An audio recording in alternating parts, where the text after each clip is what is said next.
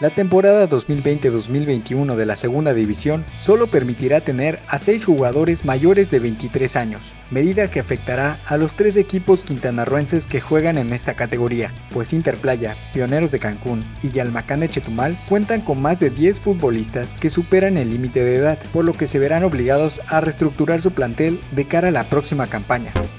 En otras noticias, la UEFA confirmó que los partidos que faltan por jugarse de la Champions League se realizarán del 12 al 23 de agosto a partido único. La organización designó que la final será el 23 de ese mes en el Estadio da Luz de Portugal. Por el momento hay cuatro eliminatorias de octavos de final pendientes, que se disputarán el 7 y el 8 de agosto.